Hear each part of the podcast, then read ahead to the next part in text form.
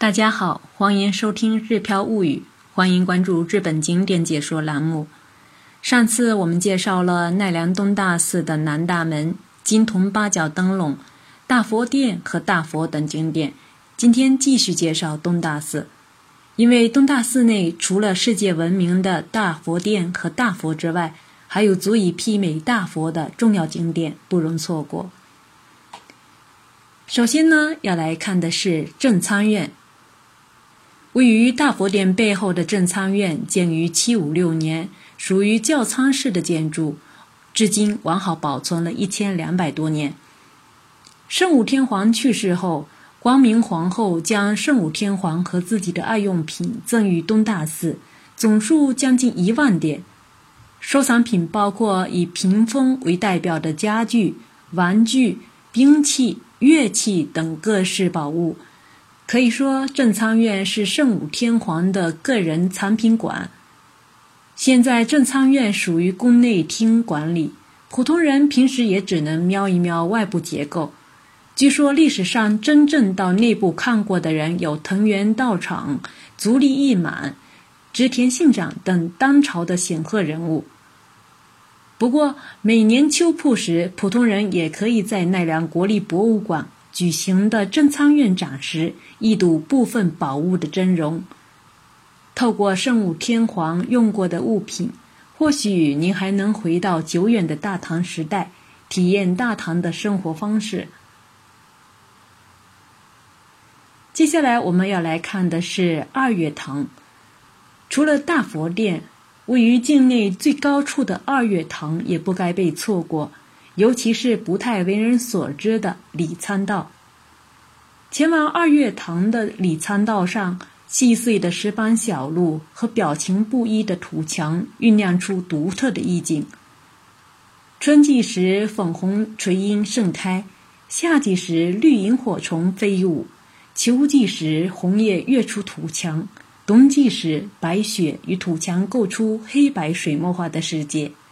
这里呢，俨然已经是奈良最浪漫的一角。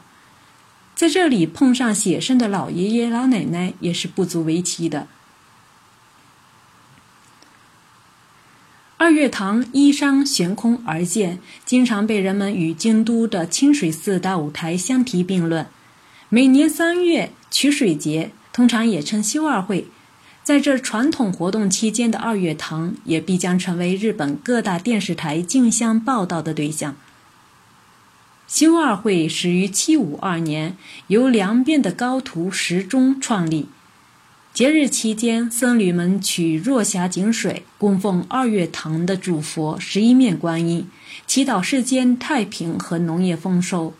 活动期间，训练有素的僧侣们肩扛大松明，在二月堂上急速奔跑，并晃动松明，抖出无数火花，照亮夜空。取水节让二月堂声名远播，也正是取水节让两次都幸免于东大寺大火的二月堂，于一六六七年时灰飞烟灭。如今展示在世人面前的二月堂是一六六九年时重建的。二月堂主佛十一面观音是密佛，没有对外开放，据说连僧侣们都看不到。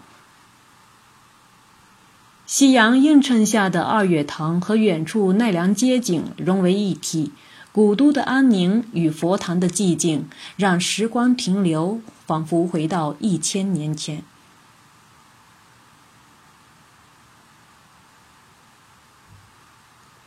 看完二月堂，我们要看的是法华堂。紧邻二月堂的三月堂，推测建于七三零到七四年年间，是东大寺内最古老的建筑，因为每年农历三月举行法华会而得名法华堂。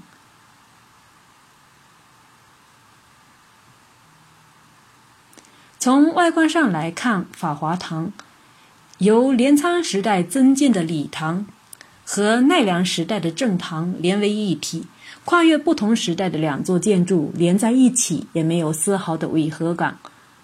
堂内安置包括主佛、不空捐所菩萨、菩萨立像、梵天、地释天、金刚力士、四天王在内的十尊国宝级佛像，高达三米六、三目八臂的不空捐索菩萨立像和东大寺铜铃，已经成为奈良时代佛像的代表。都说去京都看庭园，到奈良看佛像，这话是一点也不错的。到东大寺只是喂喂小鹿，感受大佛的宏伟是不够的。东大寺境内国宝级佛像就有十三尊，其中不乏太平时期杰出的佛像作品。看看佛像，顺便了解一下建筑物背后的故事，东大寺之旅将变得更加有趣。奈良东大寺的介绍就到此为止。关注我的个人微信公众号“日飘物语”，还可以阅读详细的图文。感谢大家的收听，我们下次再会。